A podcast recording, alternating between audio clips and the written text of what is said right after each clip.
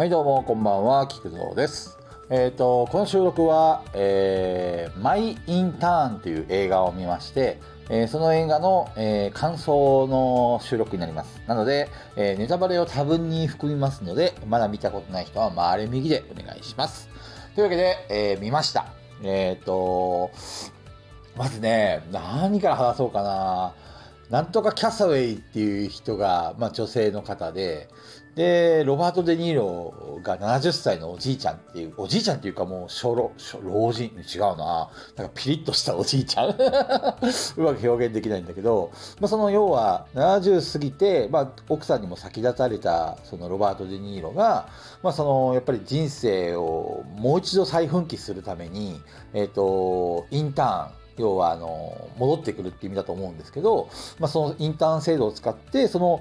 女社長バリバリのねあのアパレル業界のすごいあのネットを使った最先端のなんかこうあの売り方をしているまあその女社長が、えー作り上げた会社に戻ってくるっていう話でね。であのー最初のねあの収録からねなんて言ったらいいの？本当にもう見て見てくれ本当に。ロバート・デ・ニーロがねすげえいいセリフをね連発するんだよね。あのーなんだっけ？あの音楽家がなんだっけなセリフすごいいいセリフなのに覚えてないところが俺らしいっちゃ俺らしいんだけど音楽家が、えーなんだっけな死ぬ時っていうのはえっ、とお音楽が作れなくなった時ですと。ででも私の中にはまだ音楽がありますっていう表現をするんだよね。この例え方がすげえかっこいいなと思って。で、まあ、一応その知ってる人のためにおさらいの、まあ、あらすじなんですけど、まあ、そのおじいちゃん、おじいちゃんっていうかもう本当にピリッとしたね、かっこいい、その初老のおじいちゃんが、その 初老のおじいちゃんって表現もおかしいんだけど、その場合、その会社に来て、で、その女社長は、年自分より年上の人とか、男の人とかにちょっと偏見をすごい持ってるんだよね。だから、その、なんていうのかな、会社としてインターン制度は、えー取り入れたものの、自分自身はあまりやりたくないというところなんだけど、まあ、来ちゃったからしょうがなく、みたいな感じで自分の配下にするんだよね。で、まあ、おじいちゃんはパソコンも全然そんな使える人でもないし、まあ、いろいろその YouTube とか Facebook とか、あの最近のインスタもそうだけど、そういうのに全然疎い人なんですよ。でも、そういうアパレル、今のアパレルっていうのは、そういったそう SNS を使ってどんどん拡散して、で、どんどんあの、購買をしてもらうっていう仕組みになってるから、まあそういったその、SNS に疎いおあの、おじいちゃんおばあちゃんは使い物にならないだろうっていうふうに、その、えっ、と、なんとかキャサウェイが、あの、女社長が思い込んでるんだけども、まあまあまあ、おじいちゃんがね、あの、すごい、なんていうかこう、やっぱり人生経験豊富だから、その、いろんな、その、なんていうのか、先見の目が利くっていうか、ね、あのしかもね、あの、このロバート・デ・ニーロのがすごくいいんだ。何がいいって、その、なんていうか、こう、一歩引いた感じで、出しゃばらない、あの、よくいるじゃない自分の知識をひけらかしたい、あの、老害って呼ばれるようなさ、そんなんじゃないの。本当にね、なんかこう、年を取るならこんな人になりたいなって思わせるようなね、もうかっこいい、かっこいいね、おじいちゃんなんだよね。で、あの、ハンカチとかもね、常にあの、いつもスーツ着ててパリッとしてて、で、ハンカチも片手に持ってね、あの、なんていうのかな、身だしなみの清潔感があってね。で、あの、若者がね、ハンカチの意味がよくわからないよって、なんでこんなの使うんだよっていうセリフがあるんだけど、これ、ハンカチっていうのは女性の涙を拭くためのものなんだよっていうふうにこうね、なんだろう、嫌味なく、本当ね、かっこよすぎるだろうっていうぐらいね、似合うんだな、これが。うん。で、あと、ロバート・デ・ニールのね、この、ふんっていう感じのね、なんかこう、ちょっと、あの、一歩、あもう本当うまく言えない。見見た人はわかると思うんだけど、なんだろうな、あの仕草？うん、ああいうのがちょっとなんか可愛らしい、可愛らしいところもあって、本当素敵だなと思ってね、見てました。やっぱりね、面白い映画って、二度三度見ちゃうよね。あのー前、あのーペグちゃんに紹介してもらった「コーダ愛の歌」っていう映画があってこれもすごく今のところね俺の中では今年見た映画の中でナンバーワンなんだけど、まあ、それもあのやっぱり4回俺見たんですよね。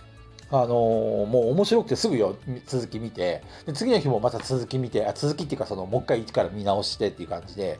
あのむちゃくちゃあの見ては泣いて見ては泣いてを繰り返してたんですけど今回のこの「マイ・ンターン」も泣ける泣くような映画ではないんです。どっちかというとコメディに近い感じなんだけどそのなんていうかストーリーが上手っていうかこのワクワクする、うん、あのこのおじいちゃんがどんどんどんどん周りにねこう好かれていくっていうかあのいろんな人に頼られるようになってで社長からもこの打ち解けられるっていうかあのすごく頼りにされていくっていうこのサクセスストーリーっていうかおじいちゃんがとにかく俺もうしょっぱだからそのおじいちゃんに好感度があったからこの好きな人が周りからどんどんどんどん頼りにされて好きあのなんていうかこうあの成長していく成長じゃないな何ていうのかなみんなに好かれていくっていうシーンがね見ててワクワクするんですよね。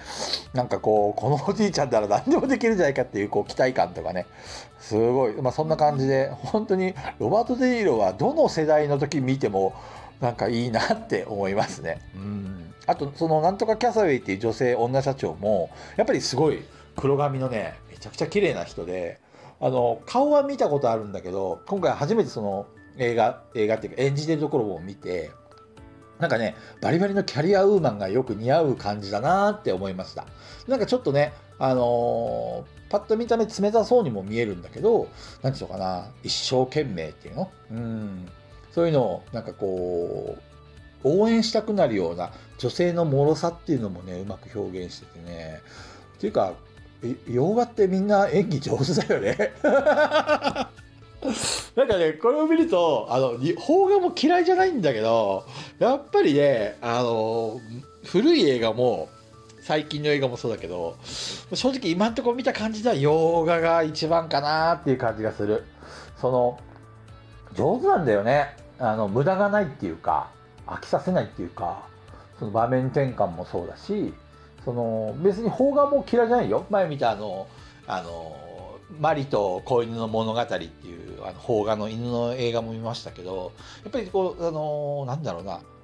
えっと、深く深く掘り下げるっていうかただそれは、えっと、ちょっと冗談だったりその長く感じてしまったりちょっとねあのこう一つの長い物語を見る上ではなんかこうちょっと飽きさせちゃう作りが日本の映画は多いのかなってまあ俺も言うほどね日本の映画見てないんだけどでもマインターンもそうだし、まあ、その今まで見てきた洋画もそうなんですけどなんかこうパッパッパッパってこう、ね、少ない言葉で少ないセリフと少ない場面あ場面転換多いんだけどなんか少ないセリフでその全てを物語るっていうかいちいちね説明しないんですよね。あのそれがもう当たり前のように話が進んでいくから、えっと、なんだろう普通にこう頭に入ってくるっていうの、うん、だからねあの今回のマインターンもあのおじいちゃんのその背景とかそういうのは別にくどくどくどくど説明しないわけですよ。で映画の中でこうちょいちょいちょいちょいその例えばおじいちゃんが過去に勤めてた会社の話とか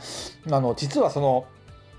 えっと、もともと勤めた電話帳の仕事をしてたんですけど、その会社、工場が、えっと、まあ、多分電話帳の仕事がそうなくなっちゃって、今のね、世の中になっちゃってね。で、えっと、その、えっと、潰れた会社の工場を、その、実はその女社長が買い取ってオフィスにした。だから、そのおじいちゃんにとっては、もう自分の家に戻ってきた。40何年勤め上げた、その、えっと、会社にまた戻ってきたんだよね。そういうところもね、この別に最初から言うわけじゃなくて、物語の中でちょこちょここう、あの、少しずつその、出していくっていうか、うん、その、なんだろう、説明臭くないっていうか、あなんかうまく言えないんだけど、そういうところがね、洋画見ててすごく感じますね。うんいや、このマインターンはね、面白かったですね。あの、別に何か、あの、大きなね、なんか、その、事件が起きるとかそういうのは特になくて本当に日常を描いて女社長が頑張るってところをおじいちゃんがサポートしてで女社長が立ち直っていくっていうそういうあのストーリーなんですけど全然もう本当にロバート・デ・ニーロがみんなから好かれてるシーンを見るだけで 幸せな気分になる。そんな感じの映画でしたね。いやーとてもいい映画でした。なんで、えっ、ー、といろんな人まだもしね見たことないのにこのネタバレを聞いちゃった人はぜひあの見てほしいなと思います。はい、えー、というわけで、えー、菊蔵の映画感想でした。じゃあね。バイバイ。